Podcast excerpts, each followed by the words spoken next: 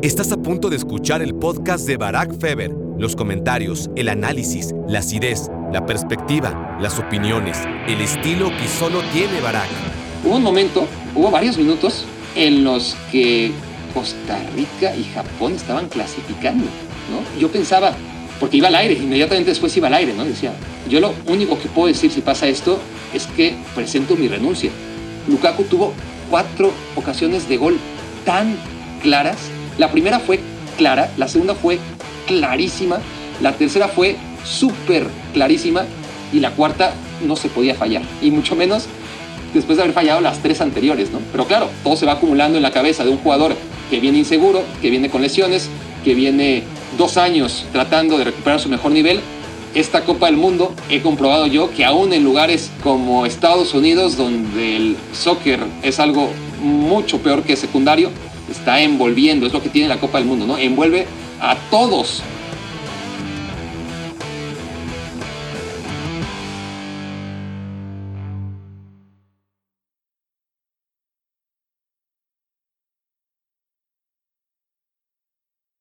Hola, hola, hola, bienvenidos al día número 12 en las reflexiones mundialistas aquí en Me Quiero Volver Chango. Gracias por hacerme su cómplice para matar el tiempo. Empezó el mundial, empezó el mundial justo el día después en que eliminaron a México, justo cuando el mundial se acabó para muchos, justo hoy empezó la Copa del Mundo. Hoy empezó lo que le pedimos a una Copa del Mundo, memorias, memorias a granel. En todos y cada uno de los cuatro partidos tuvimos historias para tirar arriba. Podría ser 10 reflexiones de cada partido y me sobrarían. Quizás del Canadá-Marruecos no me sobrarían, pero los otros tres me sobrarían. Increíble jornada mundialista, inolvidable, irrepetible y desde ya queda para la historia el día 12 de Qatar 2022 como un día insuperable, al menos en esta Copa del Mundo. El listón ha quedado muy alto. Ojalá podamos emocionarnos como nos emocionamos hoy. Va a haber partidos interesantes, va a haber partidos vibrantes, va a haber emociones, seguro, pero es que hoy hubo cuatro partidos y, y por fin en esos cuatro partidos pudimos acumular verdaderas emociones. Y bueno, como se pueden dar cuenta, lo agradezco. Estoy bastante motivado para las reflexiones de hoy. Fue muy difícil, muy difícil hacer únicamente 10. Tuve que descartar muchas de las cosas que fui escribiendo a lo largo del día, guardar algunas para cuando vengan las vacas flacas y, y necesite sacar reflexiones del cajón. Pero bueno, vamos ya con las 10 principales reflexiones del día. Un día realmente maravilloso en Qatar 2022. Reflexión número uno. Como he dicho en esta introducción y como he dicho en prácticamente todos los días de me quiero volver chango, versión mundialista en las reflexiones diarias.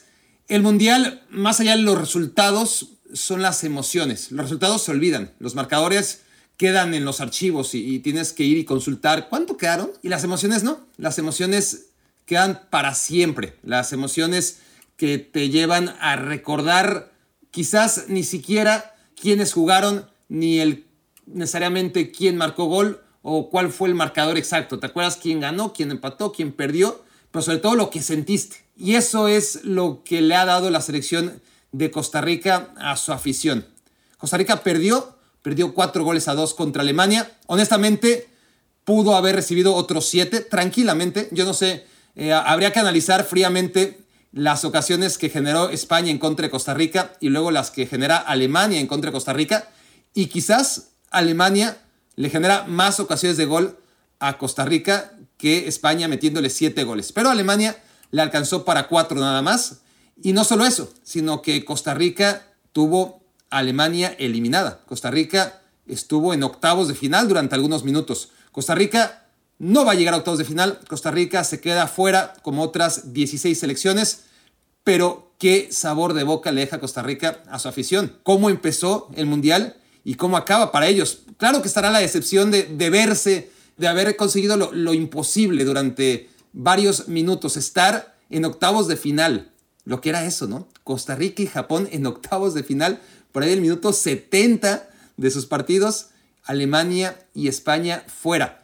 Costa Rica no estará en octavos de final, Es una pena por ellos, seguro que no lo estarán festejando precisamente, porque Costa Rica ya sabe de qué se trata. Costa Rica ya estado en octavos de final, ha estado incluso en cuartos de final. Esa obsesión de otras selecciones mucho más poderosas de llegar al quinto partido, a ellos no se lo cuentan, ellos ya lo hicieron.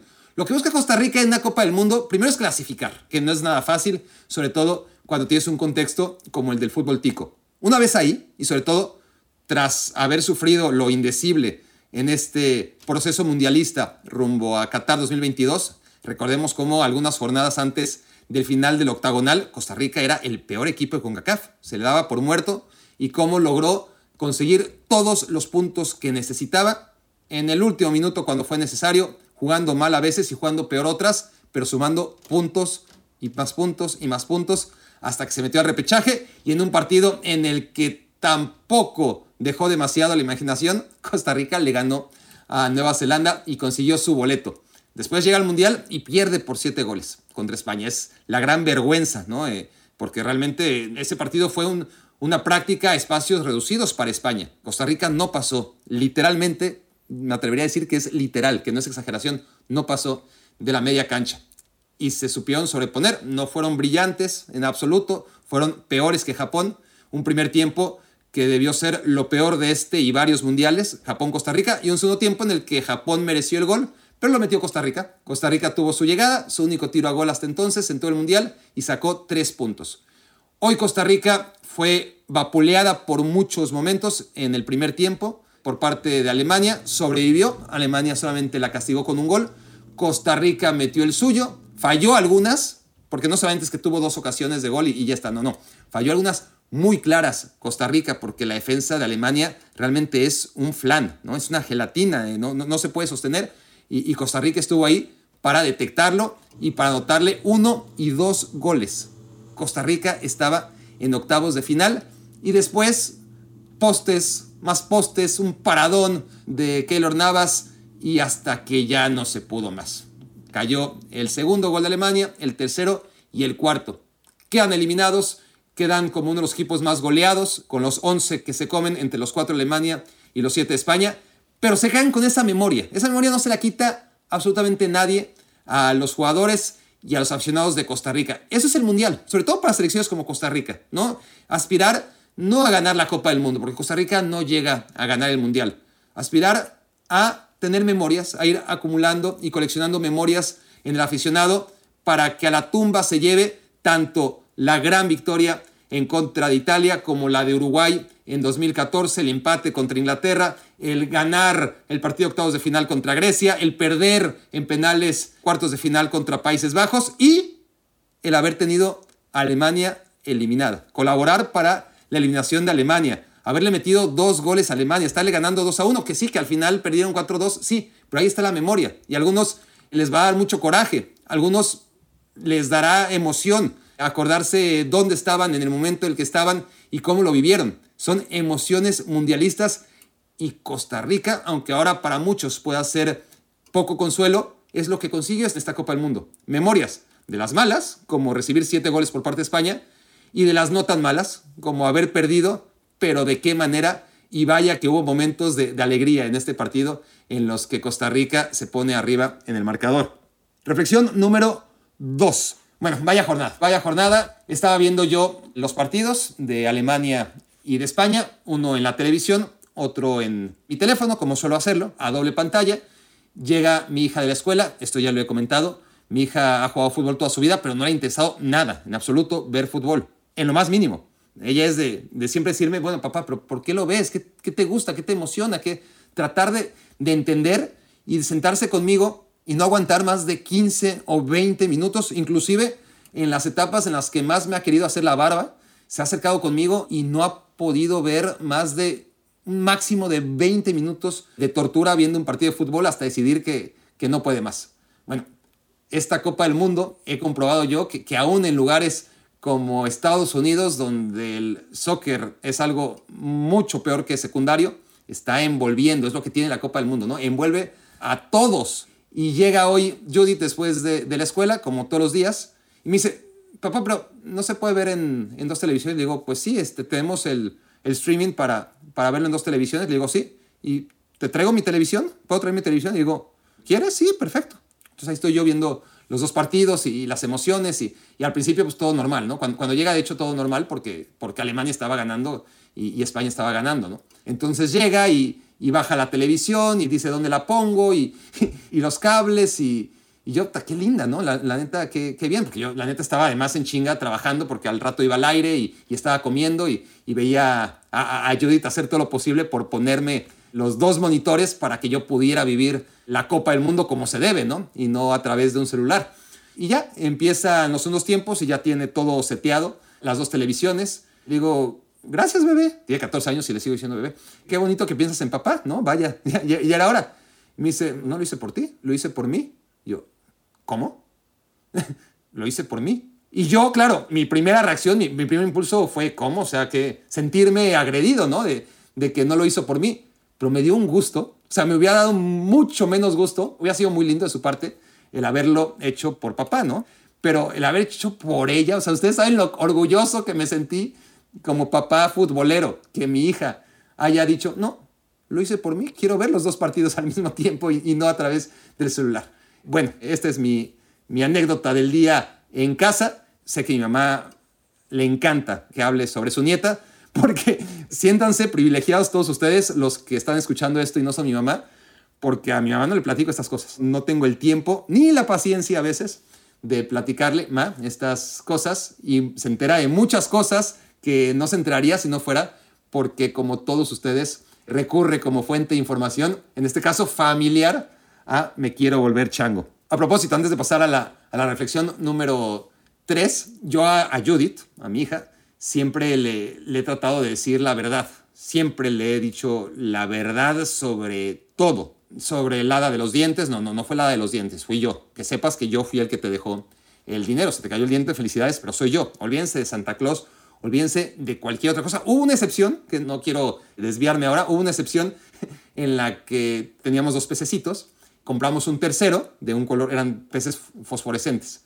Uno rosa, uno amarillo compramos el azul, ella bajó y cuando lo vio en la pecera, un, azul chiquitito, y, ¡Ah! y se emocionó muchísimo, era, tenía cuatro años, ¿no? Se emocionó muchísimo porque dijo, ¡Ah! tuvieron un bebé, tuvieron un bebé. Y yo, aunque tengo el corazón duro, ¿cómo le iba a decir que no? ¿Cómo le iba a decir que no? No seas pendeja. Fui al, a la tienda a comprar un tercer pez, no tuvieron un bebé, no podía hacer eso. Y creció, y creció, y creció, y, y hasta recientemente me dijo, oye, por, cierto, a propósito de los peces, este, me mentiste. Pero fue como 10 años después de, la mentira, ella misma se dio cuenta que, que fue una mentira más piadosa que nunca. A lo que voy con esto es que yo siempre he procurado antes que nada no, no engañarla, ¿no? Entonces, su relación con el fútbol desde chiquita pues ha sido impuesta por mí, sin obligarla, pero tratando de que, de que pues obviamente la comparta conmigo. Y yo como un acérrimo odiador del Real Madrid, no me sentía tan orgulloso de Judith a nivel futbolístico desde que cuando tenía cuatro años y recién nos habíamos mudado, un día le dije, estábamos jugando en un, ahí estábamos jugando al gato en un playground, ¿no? En una, ¿cómo se llaman los playgrounds? Ya saben, donde, están la, la, este, la resbaladilla y los juegos de los niños y eso, ¿no? El parque de recreación, creo que es el, el término en, en castellano del playground. Bueno, estábamos jugando al gato y en eso me empieza a hacer trampa. Tenía cuatro años, cinco máximo, yo creo que tenía cuatro. Empieza a hacer trampa y no se aburran. Van a ver que vale la pena lo que estoy diciendo. sí, porque puta, el, papá hablando de, su hija, qué hueva. Tiene un porqué, se los garantizo. Entonces, estamos jugando y lo que hace trampa. Y le digo, no, Judith, no se hace trampa. No está bien. ¿Estás contenta? No, no estoy haciendo trampa. Bueno, ganaste. ¿Eres feliz? Sí, sí, soy feliz. Bueno, muy bien. Solamente te voy a decir una cosa, Judith. Así gana el Real Madrid si eres feliz ganando como el Real Madrid con trampa, y Judith empezó a llorar y llorar, pero desconsolada. Me dijiste lo peor que me has dicho, papá. Me dijiste que soy como el Real Madrid. No te voy a perdonar nunca. Y ese enojo, porque realmente estaba furiosa porque la comparé con el Real Madrid, me hizo sentir tan orgulloso. ¿no? Yo la veía llorar y enojada y por dentro yo estaba viviendo la mayor felicidad de mi vida, ¿no? De, mi hija súper súper ofendida porque la comparé con el Real Madrid, no le podía pedir más a la vida, ¿no? Y, diez años después, pues, este, sentí algo similar cuando me dijo lo, de la tele, ¿no? De, no la traigo por ti, la traigo por mí.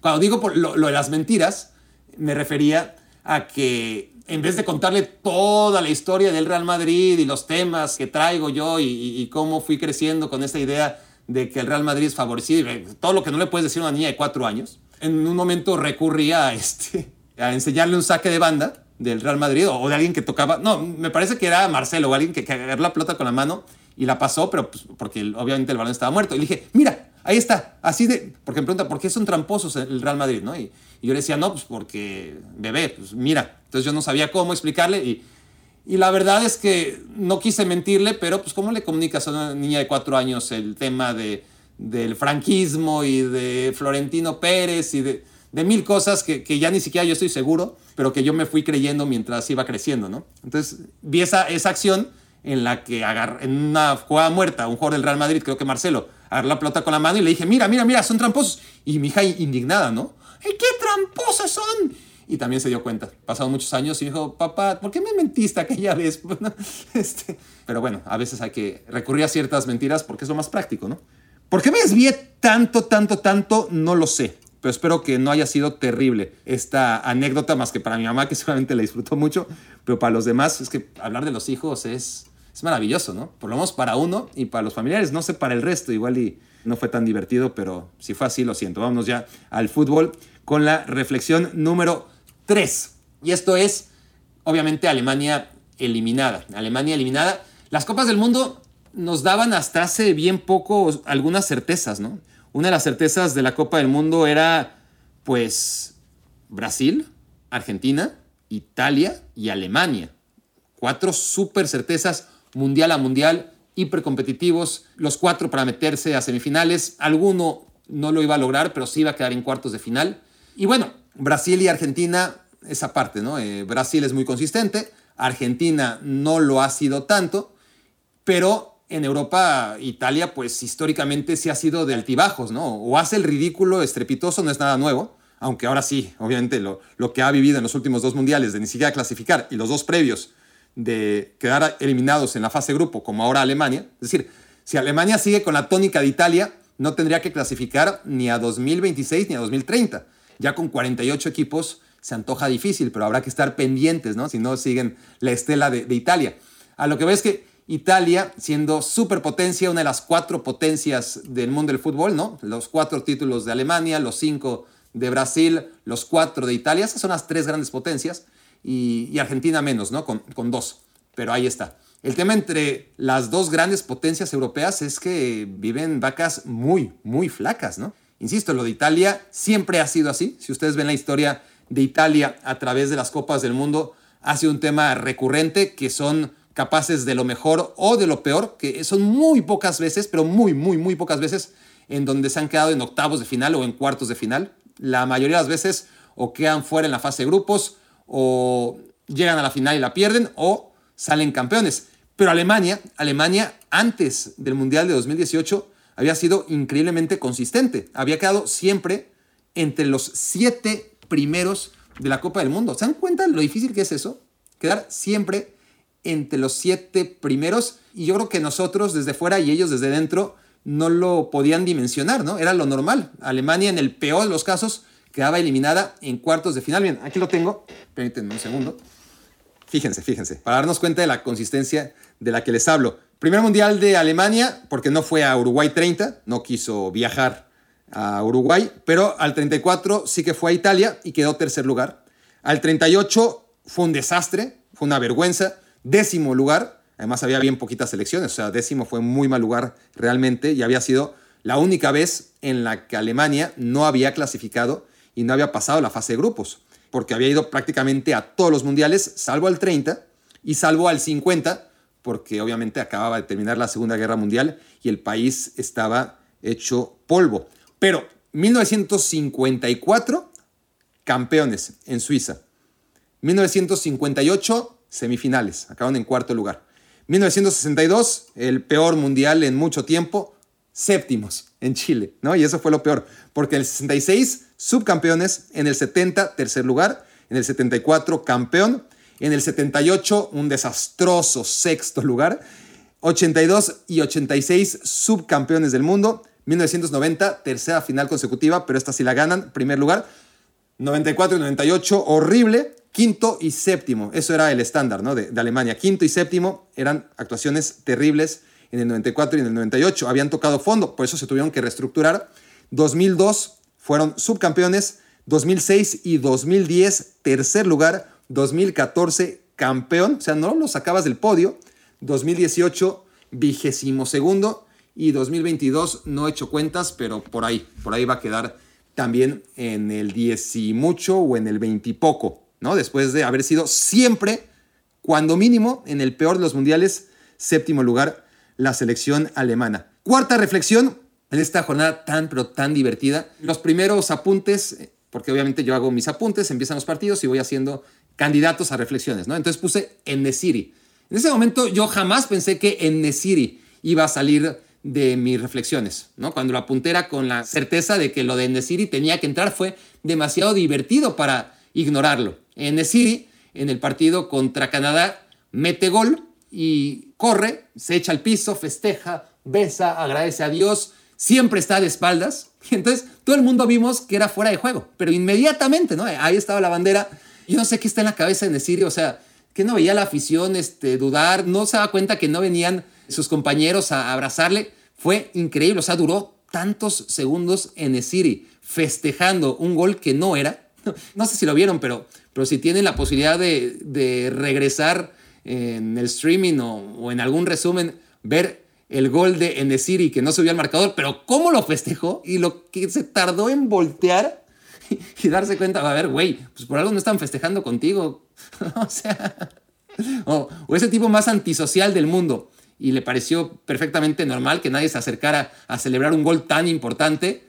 O, realmente estaba tan emocionado que perdió toda noción de, lógica, ¿no? Este, cuando se puso a festejar de manera tan eh, y efusiva ese gol que, que estaba, bueno, él no en fuera de juego, pero sí habían marcado un fuera de juego de un compañero, ¿no? Que estaba obstruyendo al portero canadiense. Bueno, a lo que voy es que me pareció el momento más divertido del Mundial en ese instante.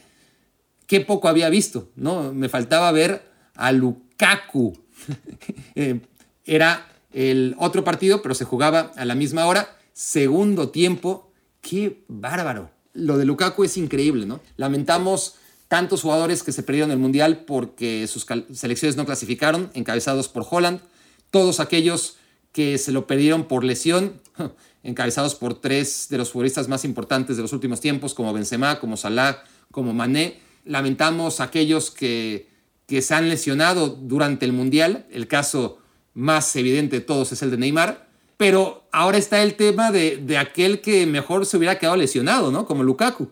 Lukaku que no jugó el primer partido, que no jugó el segundo partido, que en el tercer partido salió a la banca y que salió al segundo tiempo. Si hablamos de memorias, esto de, de Lukaku va a quedar mucho más en la memoria que si hubiera metido dos goles y que con esos dos goles, o hasta tres, les juro, si Lukaku mete tres goles y Bélgica avanza a octavos de final, yo creo que no sería tan recordado como va a ser sus cuatro fallas. Ese papel de antihéroe, porque, porque honestamente, es decir, en la historia del fútbol y de los mundiales, no ha habido tantos futbolistas que hayan metido un hat-trick, pero los hay, hay unos cuantos, ¿no? Habría quedado en, la historia y, y se recordaría, ciertamente. Pero gente que haya tenido actuaciones tan cuadradas, ¿no? Este, para encontrar un antónimo de, de redondas en la que todo les haya salido mal, en solamente 45 minutos Lukaku tuvo cuatro ocasiones de gol tan claras. La primera fue clara, la segunda fue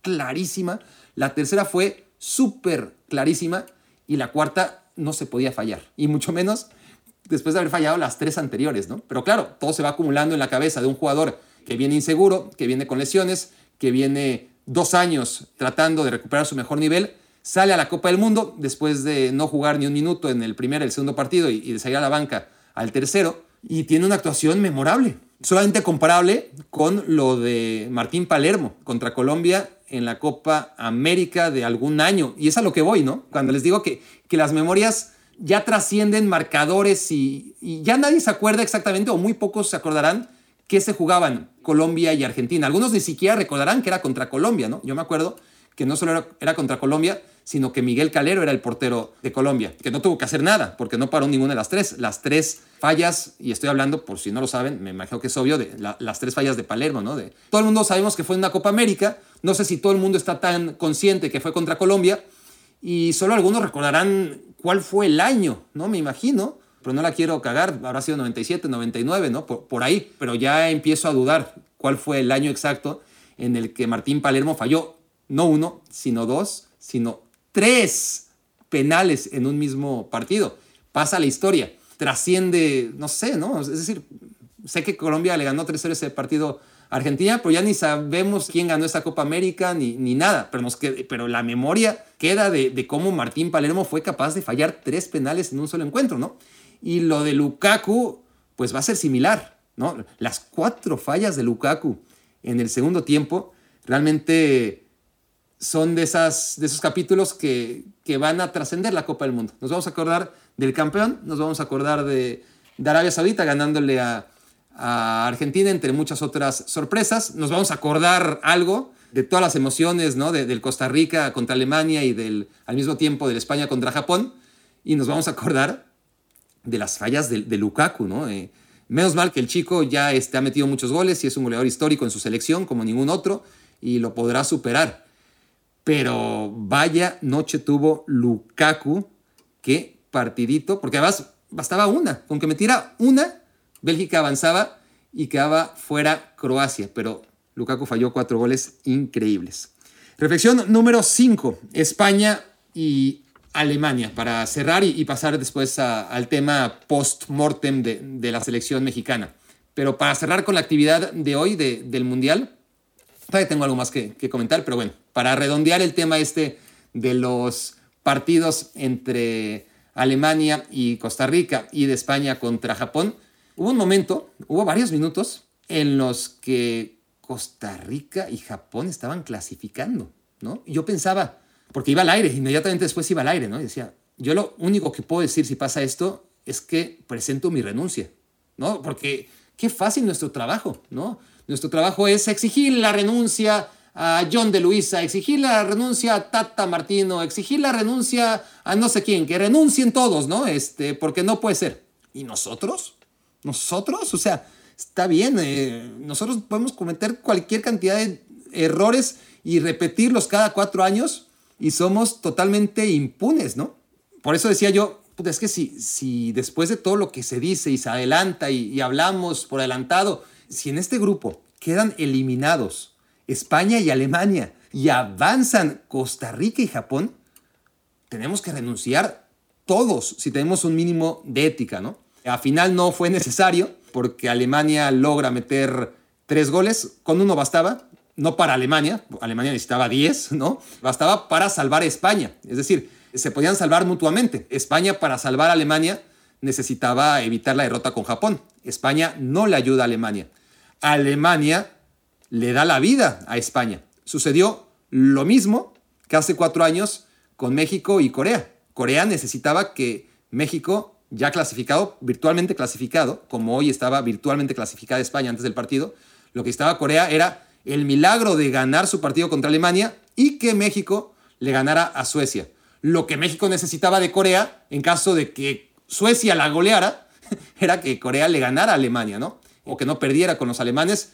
Y eso fue lo que ocurrió hace cuatro años. Y aquí exactamente lo mismo. España no ayuda a Alemania, queda con un empate, con una derrota contra Japón. Dicho sea de paso, le viene muy bien. Y Alemania le da la vida a España. Alemania obviamente estaba buscando sus propios intereses, necesitaba ganar ese partido por la mayor cantidad de goles posible. Y al final lo único que hacen sus goles es dejar fuera a los dos, a Costa Rica y Alemania, y meter a España, que estaba fuera. España estaba fuera siempre y cuando Costa Rica le ganara a la selección de, Alemania, como estuvo ganándole durante un rato. Y, al minuto 70 realmente estaban eliminadas las dos, lo que era increíble. Curiosamente, no podemos estar sospechando de que España al final se salió con la suya y que todo estaba calculado. No, España hace un partido horrible, queda contra las cuerdas. Depende de que Alemania le haga el paro, porque si no España no clasifica, pero a final de cuentas le sale la cosa a pedir de boca, ¿no? Y, ya sé que estoy cometiendo el mismo error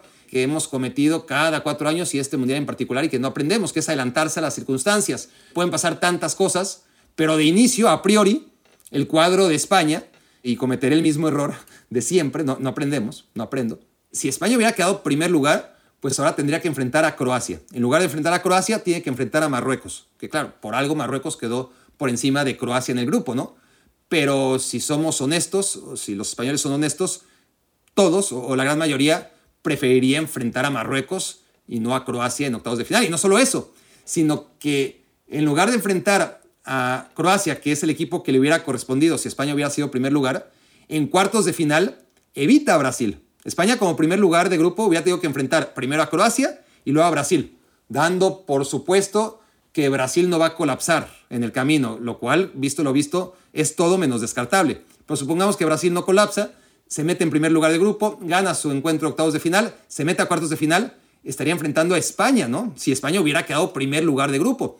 Entonces, como España no quedó primer lugar de grupo, para empezar, evita a Croacia y se enfrenta a Marruecos. Y después de Marruecos, sí y solo sí, le gana a Marruecos, y eso está por verse, se enfrentaría pues probablemente a Portugal. Y si no a Portugal, pues a Uruguay o a Serbia o a Suiza o a Corea o a Ghana. Es decir, cualquier opción cualquier opción mucho mejor que enfrentarse a, la selección brasileña en caso de que España hubiera sido primer lugar de grupo. Entonces, carambolesco por donde quieran ver la definición entre estos cuatro que ya vamos por sentenciada. Y, y eso lo vamos por sentenciado porque además ocurre lo que yo vengo diciendo desde hace varios capítulos reflexivos en Me quiero volver chango.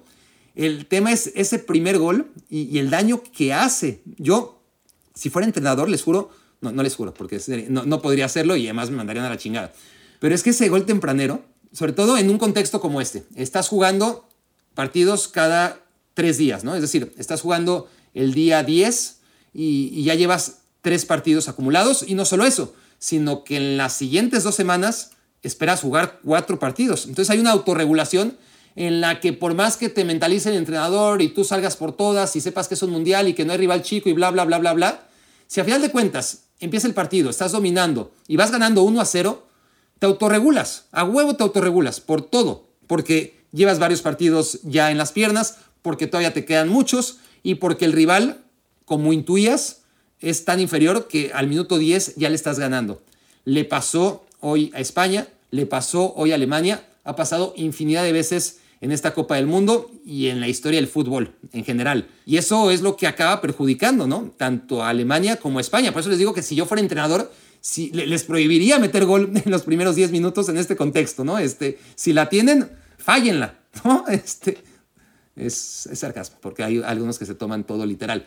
Pero realmente es muy nocivo, generalmente es muy nocivo el irte arriba en el marcador contra un equipo que a priori es inferior y en este contexto de un calendario tan comprimido en el que necesitas autorregularte y, descansar y, pensar en lo que viene. Y bueno, yo creo que esto explica en gran parte los resultados adversos de Alemania, que sí, que, al final gana 4 a 2, pero fue muy insuficiente, y España, que sí, al final el resultado le viene muy bien de cara a los partidos que se le vienen encima, pero que de todas formas no podemos ignorar que si clasifica la selección española a octavos de final, después de ganar 7-0 en su primer partido, y no clasifica Costa Rica después de haber perdido 7-0 su primer partido, simplemente fue porque Alemania, con su victoria, no se ayudó a sí misma, pero sí le dio la vida a la selección española.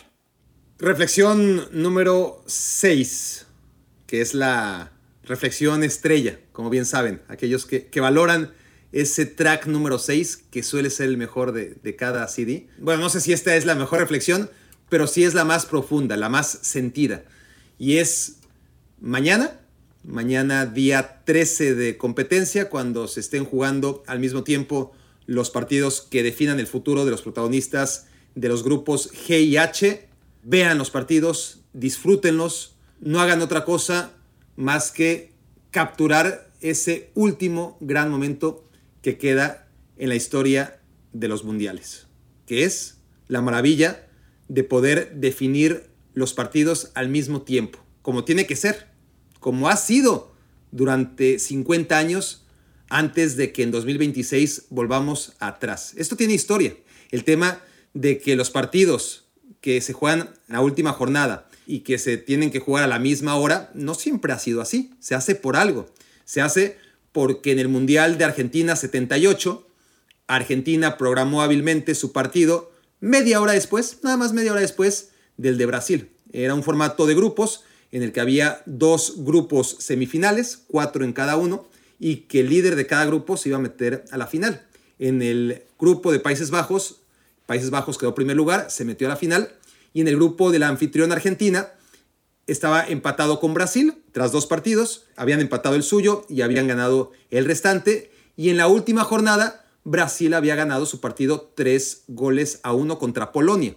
Estoy diciendo lo que he leído, no crean que lo vi en 1982, estoy viejo, pero no tanto. El tema es que Argentina, jugando media hora después que Brasil en contra de Polonia, por la victoria de Brasil, ya sabía primero que tenía que ganar, obviamente para igualar a Brasil en puntos, pero para superar la diferencia de goles de Brasil, que era el factor de desempate, para quedar primera de grupo y poderse meter a la final, necesitaba ganar por goleada. Necesitaba ganar por cuatro goles a la selección peruana. Y por supuesto que los logró. De hecho, para que no hubiera duda, metió seis.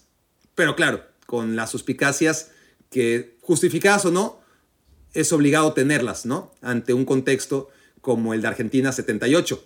Y luego, en España 82, lo mismo. Argelia sorprende a Alemania, porque eso de que Alemania caiga y se escalabre en los grupos no es nada nuevo, pero esta Alemania no tuvo la oportunidad que sí tuvo en el 82 la selección de sus padres o, abuelos. En el 82, este equipo que empieza perdiendo en contra de Argelia, el segundo encuentro lo gana, mientras que Argelia, su segundo partido lo pierde en contra de Austria, pero el tercero lo gana, es decir, le gana Argelia a Chile tras haber ganado el partido contra Alemania, el único que pierde es contra Austria. Pero ese tercer partido contra Chile, el último del grupo, lo juega un día antes. Entonces iba ganando 3 a 0. Desafortunadamente le meten dos goles. De todas formas ganan los argelinos. Y lo único que podía dejarles fuera era una victoria mínima de Alemania sobre Austria.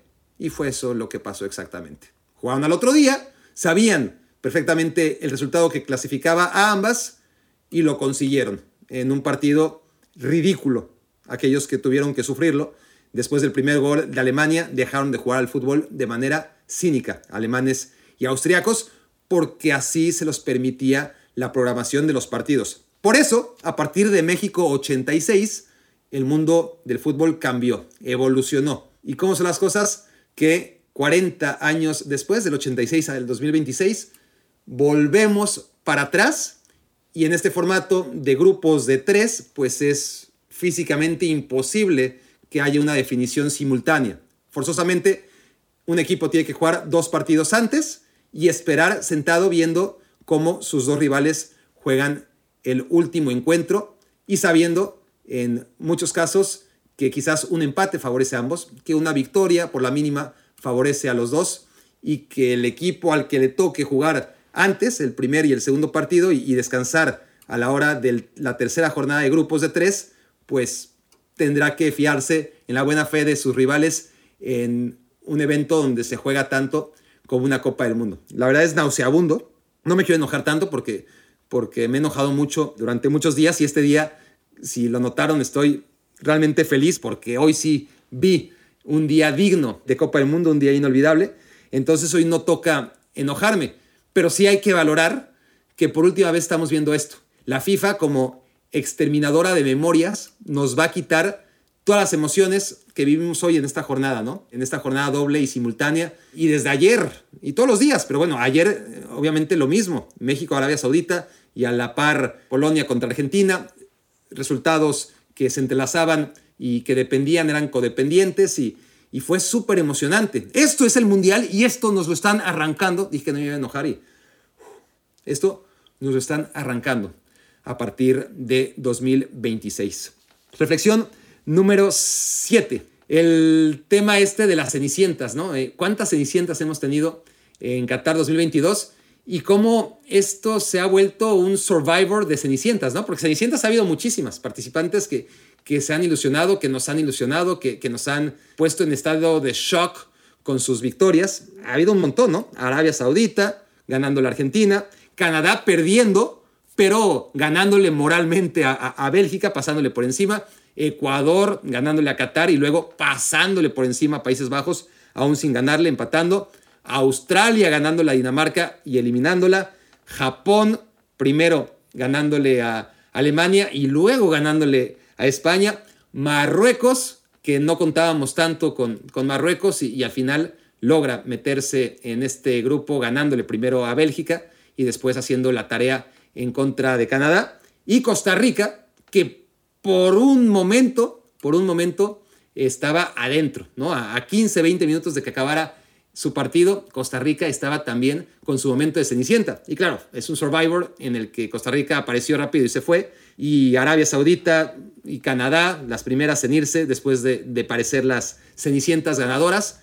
El mismo Ecuador que parecía la cenicienta o el caballo negro, porque se puede ver como la analogía de un survivor de, cenicientas o como una carrera, ¿no? De, esa me gusta más, eh, pensando bien, una carrera de caballos negros y cómo van quedando rezagados. Uno adelantó el de Arabia Saudita y se quedó rezagado.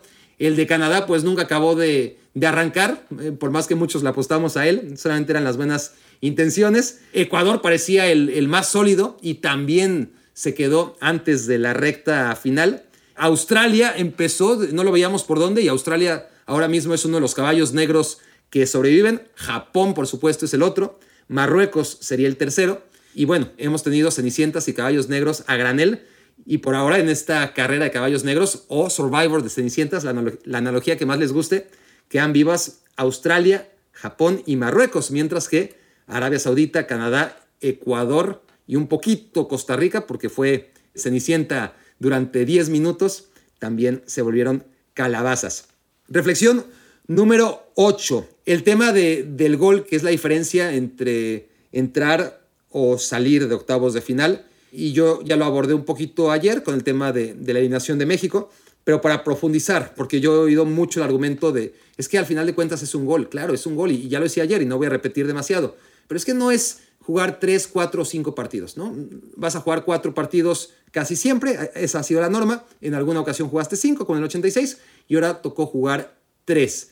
El tema no es la cantidad de partidos y cómo la diferencia entre haber avanzado por octavo mundial consecutivo a octavos de final fue un solo gol. Y es verdad, fue un solo gol que pudo haber caído perfectamente y que México hasta mereció si solamente hablamos del encuentro contra Arabia Saudita, pero no lo metió, pero no lo metió. Y el tema no es ese gol, que, ay, es que si hubiera metido ese gol México, hubiera metido otra vez, se hubiera metido otra vez a octavos de final. No, es que ya México había tenido mucha suerte en 2018, ¿no? También fue un gol el que marcó la diferencia entre meterse o no meterse a octavos de final. Y ni siquiera fue un gol de México, ¿no? Fue el gol que no le metió a Alemania a Corea del Sur. La derrota de Alemania en contra de Corea del Sur, el favor de los surcoreanos con los que nadie contaba, fue el factor determinante para que México, aún sumando seis puntos en los dos primeros partidos, se clasificara, ¿no? Es así, México dependió de un tercero y un gol más y un gol menos, no anotado por ellos, sino por un tercero fue la diferencia entre por lo menos jugar y no hacer absolutamente nada en el partido de octavos de final o no jugarlo. Y podríamos hablar mundial por mundial. Ha habido algunas, pocas clasificaciones brillantes de México. ¿eh? Tampoco voy a decir que todas han sido así. Pero la norma es que cuando haces las cosas sin margen de error, cuando construyes en tu camino del primer y segundo partido, que normalmente suelen ser muy exitosos para México, pero aún así, aún siendo exitosos, en un mundial el tercer partido no lo juegas bien y, y se acabó o se puede acabar como ocurrió en 2018 o en 1994, que es donde empezó toda esta racha. En 1994 México empata en puntos con Irlanda y con Italia y con Noruega y, tiene la misma diferencia de goles. Y lo que la clasifica es que metió más goles, ¿no? Que todos se ganaron sus partidos en esta especie de piedra, papel, tijera, ¿no? Este, todos le ganaron a todos y los que no empataron y al final tenían cuatro puntos todos pero como México en un partido ganó 2-1 en lugar de 1-0 como habían ganado todos los demás, eso le permitió a México ser no solamente clasificar, sino quedar primera de grupo. Y, en el 98 pues tuvo que venir de atrás contra Bélgica y, tuvo que depender de que Bélgica después no le ganara a Corea del Sur, porque México estaba quedando eliminada. Y al final, en el último minuto, tanto Bélgica no le gana a Corea del Sur como Luis Hernández logra anotar ese gol histórico, ¿no? Eh, en el mano a mano con Jabstam y aunque ese gol ya no servía para la clasificación, porque México ya estaba clasificado gracias a que Bélgica no le había ganado a Corea, pues de todas formas volvió a ser esa sensación de un gol es la diferencia entre entrar y salir. El problema es depender de un gol. Depender de un gol ya te deja ahí, en el limbo, entre puede ser que te metas y puede ser que no te metas. Hay que trabajar, trabajar mucho y aún trabajando mucho nada te garantiza que estés en posibilidades en un evento tan corto de que la diferencia no la marque un gol a favor o un gol en contra o incluso un gol de un tercero, como ocurrió en 2018 y como pudo ocurrir perfectamente en 2022 si entre todas las llegadas de Argentina buscando el 3 a 0, Polonia no se hubiera salvado sistemáticamente. Entonces, no nos equivoquemos. Ahora, sí, fue un gol la diferencia, pero muchas veces fue un gol la diferencia, una casualidad de la vida, la que permitió que México se metiera a octavos de final. Así que la cosa no ha cambiado tanto como se cree. Se jugaron tres partidos en lugar de cuatro, pero la historia prácticamente es la misma. Muchos querrán vender que Alemania quedó fuera de la Copa del Mundo, a pesar de que ha trabajado de manera brillante y que por eso no hay que rasgarse las vestiduras. Y hay razón en ese argumento, ¿no? Alemania, dos mundiales seguidos, ha quedado fuera de la Copa del Mundo. Italia ya ni siquiera clasifica los mundiales y cuando lo hacía quedó dos veces seguidas fuera en la fase de grupos y ahora la que tiene una racha más consistente en los mundiales, porque era solamente Brasil y Alemania y México, ¿no? Bueno, pues Alemania ya no, de hecho lleva dos mundiales seguidos sin meterse a octavos de final, México ya no, y ya solamente queda Brasil y ahora es Argentina, que también en 2002 dio las nalgas a primeras de cambio, pero que ya lleva cinco Copas del Mundo desde 2006, pasando por lo menos el primer listón. Entonces, si puertas adentro, porque no lo van a hacer puertas afuera, obviamente, este, sería demasiado cínico. Pero puertas adentro, yo estoy seguro que el análisis de los directivos es, bueno, pues es que le pasa a todos. Y hasta las grandes potencias pueden quedar fuera en la fase de grupos. Y esa es la realidad. Si se va a analizar solamente que se jugaron tres partidos en lugar de cuatro, se está cometiendo un error. Eso está claro. No son la cantidad de partidos que juegues en una Copa del Mundo, sino todo lo que se deja de hacer en el proceso que puede ayudar a que México de manera constante juegue más que tres o cuatro partidos en cada mundial, ¿no? Eh, el tema de por lo menos si no vas a avanzar, por lo menos no retroceder, porque reflexión número nueve, ¿cuántas veces no identificábamos que el problema de los jugadores mexicanos era que no salían a Europa? Ese era el problema que nos vendía la prensa en el 94 y en el 98 y en el 2002. Y era cierto, ¿no? Es verdad. Veías a, los jugadores mexicanos y, y salvo uno o dos nadie jugaba en Europa, no tenía esa exposición. Llega 2006, 2010, 2014, la cosa cambia, pero los resultados no cambian tanto, ¿no? Este, parece que hay una evolución, por lo menos en la competitividad de los jugadores mexicanos, pero entre que la mayoría no son titulares y si son titulares no lo hacen en equipos realmente importantes en Europa, siguen siendo excepciones, al final no pasa gran cosa, tampoco se marca tanta diferencia, pero por lo menos ya estábamos ahí, ¿no? En un nivel en el que teníamos jugadores compitiendo contra los mejores y con los mejores internamente para ser titulares en sus equipos, que eso también es muy importante. Y este mundial es el mundial del retroceso, no solamente porque volvemos a 1978, que había sido la última vez en la que México jugó tres partidos, sino porque se vuelve a esas Copas del Mundo en las que México jugaba con dos jugadores que no estaban en la Liga MX, ¿no? Eh, tres, creo que el último partido fueron cuatro, ¿no? y bueno, Incluyo a Héctor Herrera en la MLS ahí, que, también cuenta como futbolista que no está en las principales ligas del planeta, ¿no? Y, tampoco es que la liga neerlandesa sea una superliga, por algo los jugadores mexicanos suelen fracasar en todos lados o no cumplir sus objetivos, porque fracaso es el que no lo intenta, ¿no? Me gusta más no cumplir sus objetivos allá donde van, salvo en Países Bajos. Países Bajos les suele ir muy bien, pero cuando van a Italia, cuando van a España, cuando les dan la oportunidad en Inglaterra, la cosa suele ser diferente, pero el tema es ese, ¿no? Que México, cada vez que quiere avanzar, simplemente está regresando a un punto en el que ya estuvo antes. Y eso me lleva a la reflexión número 10, porque ahora es tiempo de, de escuchar pamplinas y humo y, y, protocolos y el presidente de la federación diciendo que no presenta su renuncia pero y otros pidiendo que renuncie. Y es que da igual, da igual si John de Luisa, ¿a quién, a quién realmente le, interesa John de Luisa? Yo, yo creo que, que, los medios están un poquito pervertidos hablándoles de nombres todo el tiempo que a ustedes no les interesan. Es decir, si es de Ciudad María, si es Justino Compeán, si es John de Luisa, les da exactamente lo mismo. Alberto de la Torre, las caritas cambian, pero todos son marionetas de la misma persona que está por encima de de ellas, ¿no? Y, esa es la que no va a cambiar y esa es la que tendría que cambiar. Emilio Azcárraga y todos los secuaces que tiene alrededor como dueños de los equipos de la Liga MX y por ende la selección mexicana, que no debería ser así, que eso pasa en ninguna parte del mundo. Los dueños de los equipos de fútbol se dedican a sus equipos de fútbol y, y a tratar de ganar dinero y títulos con sus equipos de fútbol, pero no tiene nada que ver con la selección nacional, más que ceder a sus jugadores y, pelearse con la selección para que no se vayan a lesionar y después pedir la compensación económica por cada jugador al que seleccionan. Pero nada que sean los dueños de los equipos de primera división, los dueños de la selección. Entonces, ese es el gran problema que tiene el fútbol mexicano y el que no se va a resolver cambiando la carita del entrenador, cambiando la carita del director deportivo, cambiando la carita del presidente de la Federación Mexicana de Fútbol. Eso no va a cambiar mientras la carita que no aparece, pero que sabemos que es la que toma las decisiones y sobre todo la que no toma las decisiones pertinentes para que nuestro fútbol realmente cambie, esa va a seguir siendo la misma. Y eso es lo que realmente hace inútil cualquier análisis.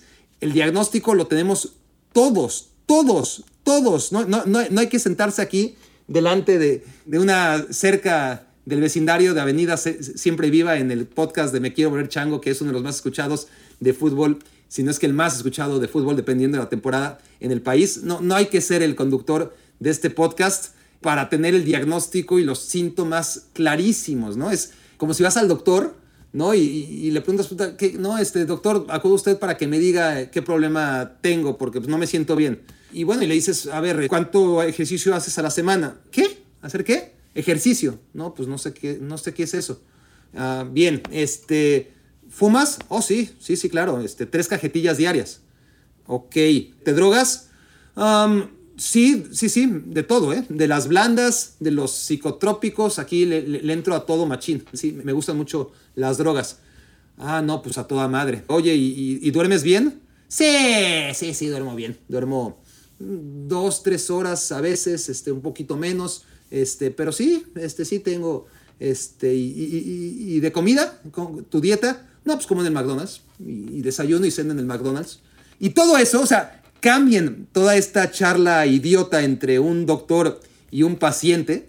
Cambien el McDonald's por el tema de la liguilla y de los 12 equipos en la liguilla, que, sabemos que está mal. Ya era mucho, 8 equipos, y en lugar de, reducir, de reducirlo, ahora son 12, ¿no? Entonces es ir hacia atrás. Cambien el tema de, de las drogas por el tema de no ir y no codearse ya más con los sudamericanos. Se intentó durante mucho tiempo, se logró ese avance de, jugar la Copa América, la Copa Libertadores, y ahora ya no se hace. Cambian el tema del ejercicio, ¿no? De, no hacer ejercicio con el asunto de los extranjeros, la, reducción de extranjeros de la que siempre se habla y que es un sofisma absoluto, ¿no? Pensar que, que la reducción de extranjeros va a ayudar, pero, pero es lo que a la gente le gusta escuchar y por eso siempre se reduce. Bueno, aumentamos sin que nadie lo pidiera de 6 a 10 extranjeros y ahora lo vamos a reducir para estar como estábamos antes. Y ese es el tema, ¿no? Es el tema de, de que todo el mundo sabemos perfectamente qué tiene que mejorar. Es decir, el doctor pues va a hacer su trabajo y perfecto, le va a cobrar y le va a decir, mire señor, le recomiendo que haga ejercicio, que haga ejercicio diario, que cuide su alimentación, que duerma 8 horas diarias, que le diga no a las drogas, que deje el cigarro. Por cierto, ¿usted bebe? Por supuesto que bebo, me, encanta la bebida. Bueno, deje de consumir alcohol. Todo eso no tienes que ser doctor para saberlo, ¿verdad? Este, es tan evidente que el fútbol mexicano realmente no es de seguir repitiendo cuáles son sus problemas y la multipropiedad, ¿no? Cambien el tema este del alcohol por la multipropiedad. Todos los vicios que tiene el fútbol mexicano y de los que simplemente no está dispuesto a salir. ¿Por qué? Porque con sus vicios, tiene una vida rentable, vende muy bien al producto de la selección nacional. ¿Y para qué? ¿Para qué cambiar lo que funciona? No consiguen objetivos deportivos, da igual. Mientras la no consecución de objetivos deportivos no repercuta en los objetivos económicos que se cumplen con creces, mientras empiece esta maquinaria camino a 2026 a vendernos otra vez la ilusión y compren los clientes, tanto los patrocinadores como los televidentes, todo lo que englobe a la selección nacional, pues mejor para todos, empezando por nosotros, honestamente, ¿no? Que vivimos también de todo lo que interesa la selección mexicana, aunque sea para criticarla, ¿no? Aunque sea para llevar 30 años diciendo lo mismo. No se droguen, las drogas destruyen, cuiden su alimentación, duerman bien, usen condón. Todas estas recomendaciones Se las extiendo, ya sé que lo tienen muy claro, pero no está de más también que lo tengan presente y que les quede algo de este capítulo en las reflexiones del día número 12, el histórico y maravilloso número 12 de Qatar 2022. Esto fue Me Quiero Ver Chango. Muchas gracias por haberme hecho su cómplice para matar el tiempo. Escuchaste el podcast de Barack Feber. Toda la información de los deportes con un toque de Barack.